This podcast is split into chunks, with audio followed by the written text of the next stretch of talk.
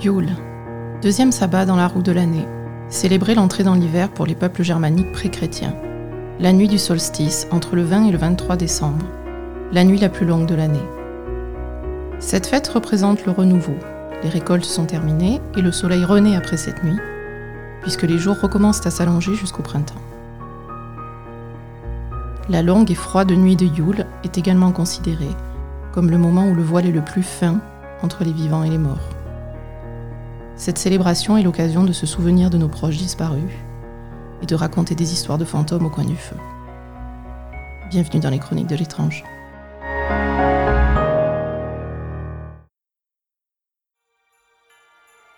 Voici d'abord trois vraies histoires dramatiques de Noël, dans l'ordre chronologique. La première nous vient d'Angleterre et est connue sous le nom de The Mistletoe Bride, la mariée au gui. Au début du XVIIe siècle, Anne Copp célébrait son mariage avec Lord Lovell lors d'un somptueux événement organisé à la Bramshill House le soir du 24 décembre. La tradition à l'époque était que les convives portent la mariée jusque dans sa chambre après le repas. Anne suggéra d'en faire un jeu et de lui laisser quelques minutes d'avance pour se cacher. Son mari, sa famille et les invités la cherchèrent alors pendant des heures, leur angoisse grandissant avec le temps qui passait, sans jamais la retrouver. Les gens supposèrent qu'elle avait fui un mariage dont elle ne voulait pas, mais son mari, confiant en l'amour que lui portait sa femme, ne s'arrêta jamais de la chercher. Cinquante ans après sa disparition, Lord Lovell se tenait dans l'immense grenier de la maison et commença à taper contre les panneaux en chaîne des murs découvrant une porte donnant accès à un compartiment secret. Un grand coffre en bois ornementé s'y trouvait, et lorsqu'il l'ouvrit, il y découvrit le squelette de sa femme, dans sa robe de mariée, serrant toujours contre elle son bouquet de gui. Les marques de griffures à l'intérieur du coffre attestaient de ses tentatives désespérées de se libérer de sa cachette qui la retenait prisonnière. Lord Lovell mourut peu de temps après, ayant enfin retrouvé sa bien-aimée et une dame habillée de blanc arpente parfois silencieusement les couloirs de la Bramshill House. La deuxième histoire s'intitule The Murdered Highwaymen of Kent, le bandit de grand chemin assassiné du Kent. À la fin du XVIIIe siècle en Angleterre, les highwaymen étaient des bandits de rue, volant les passants et arrêtant les calèches en les menaçant d'une arme. Le soir de Noël, un voleur notoire nommé Gilbert en stoppa une qui transportait un homme et sa jeune fille sur la Hawker's Road à Marden, dans le Kent. L'adolescente lui donna son sac en descendant de voiture, mais à ce moment les chevaux s'emballèrent, emportant la calèche et son père à l'intérieur, et la laissant seule à la merci du bandit. Quand le cocher réussit enfin à maîtriser les chevaux et à revenir à l'endroit fatidique, c'était Gilbert qui gisait dans une mare de sang, blessé à mort sur le bord de la route. Il parvint à leur raconter que la jeune fille l'avait reconnu comme le même cambrioleur qui avait tué son frère trois ans auparavant. Il l'avait sauvagement poignardé avec une dague cachée sous sa robe avant de s'enfuir. Le lendemain, tout le village se mit à la recherche de la fille toujours disparue. Et on la retrouva dans la forêt, recroquevillée derrière un arbre, ayant perdu l'esprit. Gilbert a été enterré sur le bord de la route où il a tenté d'attaquer la calèche il est conseillé à toute personne d'éviter cet endroit le soir de Noël, car tous les ans, la scène se rejoue sur Hawkwest Road, encore et encore. Notre troisième histoire est celle de Captain Santa et de son bateau chargé de sapins de Noël, transportant les arbres sur le lac Michigan, du Wisconsin vers la ville de Chicago. Herman Schooneman et sa famille s'étaient lancés dans le commerce de sapins, à la fois pour gagner leur vie et pour venir en aide aux familles pauvres de la ville, vendant leurs arbres à des prix défiant toute concurrence et les offrant souvent aux nécessiteux. C'est grâce à cette grande générosité qu'Herman gagna le surnom de Captain Santa, en référence à Santa Claus, le Père Noël. Le soir du 23 novembre 1912, alors que son bateau, le Rouse Simmons, rempli de milliers de sapins, se dirigeait vers Chicago, une tempête hivernale, accompagnée de neige et de vents très violents, s'abattit sur le lac. Herman connaissait les dangers de cette traversée tardive de la fin du mois de novembre, puisque son frère Auguste en était mort en 1898, son bateau coulé par une tempête similaire. Mais la joie qu'apportaient ses sapins et sa réputation de bienfaiteur le poussèrent à ignorer toute prudence, et son navire trop chargé ne put résister à la tempête qu'il envoya par le fond. Les 16 membres de l'équipage et passagers ne furent jamais retrouvés. Et l'épave du Rouse Simmons ne le fut qu'en 1971, lorsqu'un plongeur la découvrit par hasard. Les sapins de Noël de Captain Santa s'échouèrent sur les rives du lac pendant des années après le naufrage. Et certains avaient même conservé leurs épines lorsqu'ils furent enfin retrouvés dans le ventre du Rouse Simmons en 1971. Une bouteille contenant un message d'adieu s'échoua dans le Wisconsin peu après la disparition du navire et de ses hommes. Elle était bouchée par un morceau de bois de sapin. Le portefeuille d'Herman fut repêché dans un filet en 1924 et rendu à sa femme Barbara, dont la tombe, située dans le cimetière de l'Acacia Park à Chicago, serait aujourd'hui encore régulièrement envahie par une forte odeur de sapin, malgré l'absence totale de ce type d'arbre autour de la pierre. Le Rouse Simmons est parfois aperçu sur le lac Michigan, émergeant du brouillard, pour disparaître mystérieusement quelques mètres plus loin. Nous allons maintenant passer à un véritable conte de Noël, écrit par Alfred MacLelland Burrage en 1929, dans la tradition anglaise victorienne de raconter des histoires de fantômes au moment des fêtes de fin d'année. Instauré par Charles Dickens avec sa nouvelle A Christmas Carol. Voici Smee, traduite et arrangée pour ce podcast. Non, dit Jackson avec un sourire contrit. Je suis désolé de gâcher votre enthousiasme, mais je refuse catégoriquement de jouer à cache-cache. C'était le soir de Noël. Nous venions de terminer un bon dîner et étions tous prêts à nous divertir. Tous sauf Jackson, ce qui ne ressemblait guère à ses habitudes. Ne vous inquiétez pas, je me sens bien, ajouta-t-il. Mais j'ai souvent passé Noël dans une maison où une fille était morte en jouant à ce jeu. Et cela me rend très nerveux depuis ce que j'ai vécu là-bas. Je préfère que vous y jouiez sans moi. Notre hôte était un homme pétri de gentillesse, et il sourit à tout le monde en disant cela m'a tout l'air d'une histoire intéressante, Jackson. Tu pourrais peut-être nous la raconter au lieu de faire cette partie de cache-cache. Très bien, répondit Jackson. Connaissez-vous les Sangstone? Ce sont des cousins à moi qui vivent dans le Surrey. Il y a cinq ans, ils m'ont invité à passer Noël chez eux. Ils habitent dans une grande maison avec beaucoup de couloirs et d'escaliers qui ne sont pas tous nécessaires. Quelqu'un qui ne connaît pas bien l'endroit pourrait facilement s'y perdre. Violette Sangstone m'avait promis que je connaîtrais la plupart des invités, et j'ai donc accepté son invitation. Malheureusement, je n'ai pas pu quitter mon travail avant la veille de Noël, et j'étais le dernier arrivé, juste avant que le dîner ne soit servi, alors que les autres étaient déjà là depuis la veille. J'ai salué ceux que je connaissais, et Violette m'a présenté aux autres, puis nous avons entamé le dîner.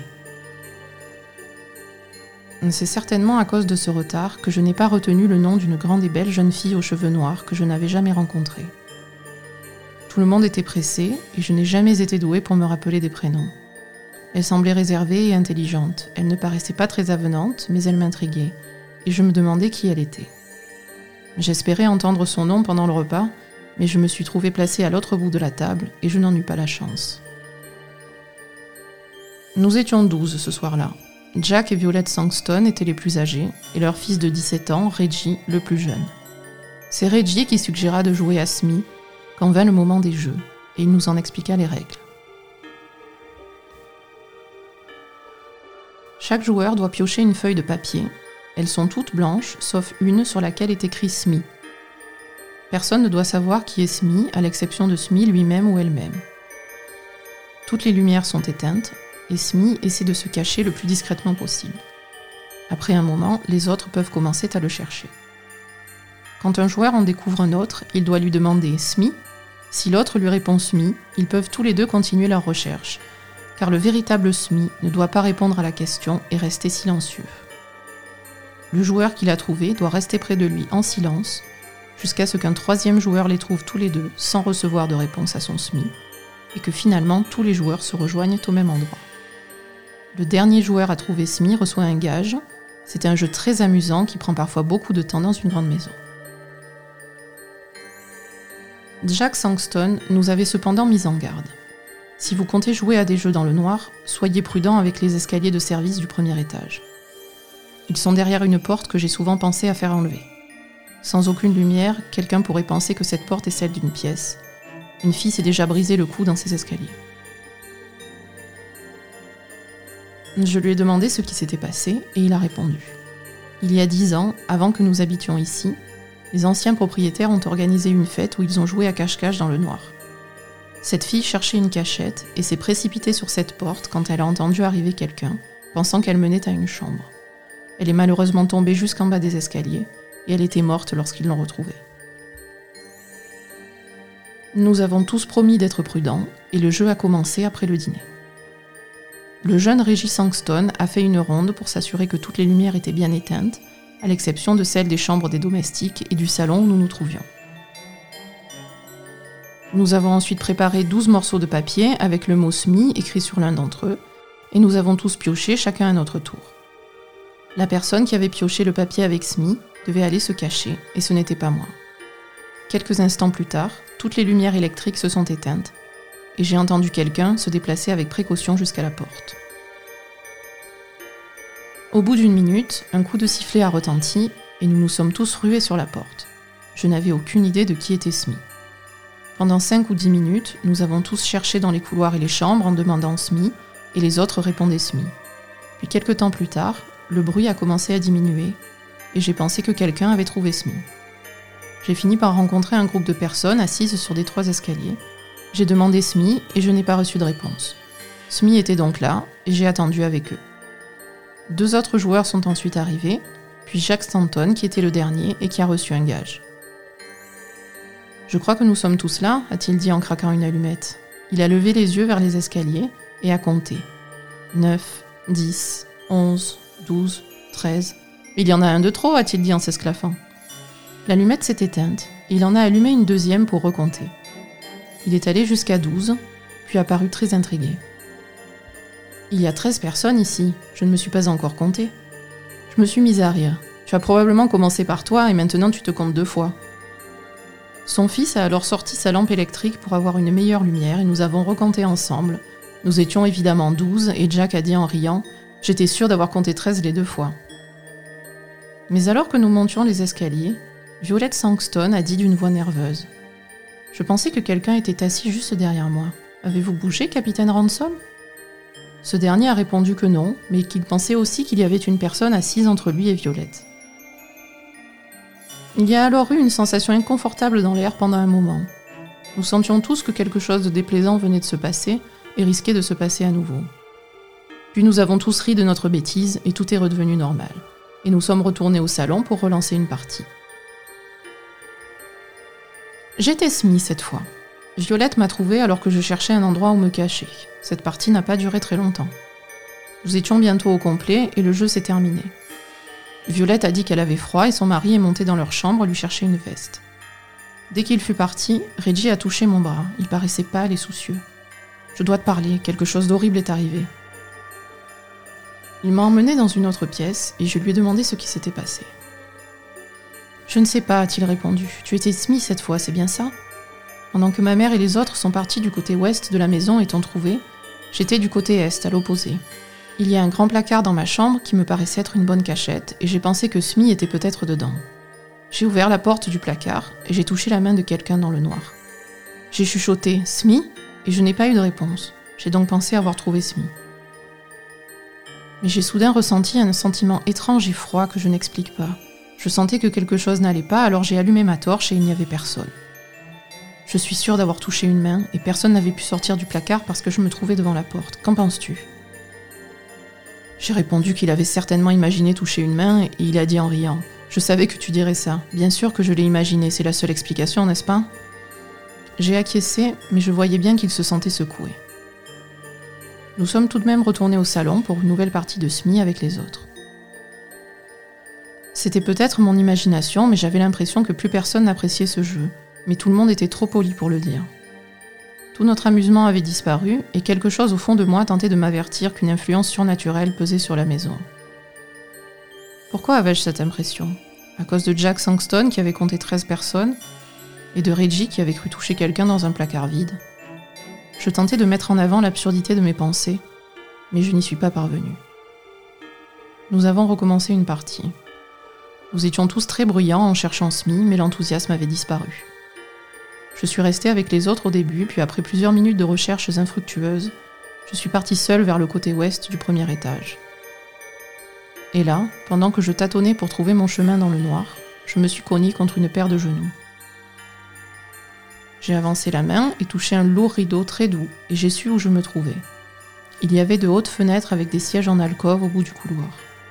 Les rideaux touchaient le sol et quelqu'un était assis dans un coin de l'alcôve derrière le rideau. J'ai pensé avoir trouvé Smee, alors j'ai tiré le rideau et touché le bras d'une femme. C'était une nuit noire et sans lune dehors, et je ne parvenais pas à voir la femme qui se tenait dans ce coin d'alcôve. Smee? j'ai demandé. Je n'ai pas reçu de réponse.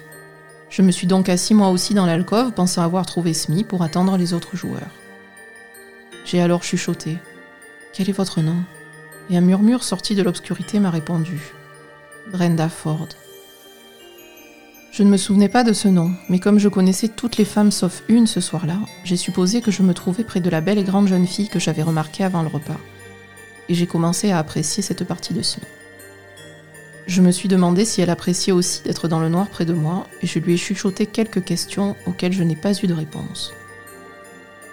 Smee est un jeu de silence, les règles sont claires. Nous devons rester silencieux une fois Smee trouvé, pour compliquer les recherches des autres joueurs. Mais il n'y avait personne d'autre autour de nous, et je me demandais pourquoi elle insistait tellement pour garder le silence. J'ai tenté de parler à nouveau, mais elle n'a pas répondu. J'ai commencé à être vraiment agacée. J'ai pensé qu'elle utilisait les règles du jeu pour éviter de me parler, et j'en ai été vexée. Je me suis donc détournée d'elle en espérant que quelqu'un arrive vite. Pendant que j'étais assis là, je me suis rendu compte que je n'aimais vraiment pas du tout être près d'elle. C'était étrange. La fille que j'avais vue au dîner paraissait appréciable sous ses airs réservés, et je l'avais remarquée et j'avais eu envie d'en savoir plus sur elle. Mais maintenant, je me sentais vraiment mal assis près d'elle avec le sentiment grandissant de quelque chose qui n'allait pas. Je me suis rappelé avoir touché son bras et un frisson m'a parcouru. J'avais envie de partir en courant loin d'elle.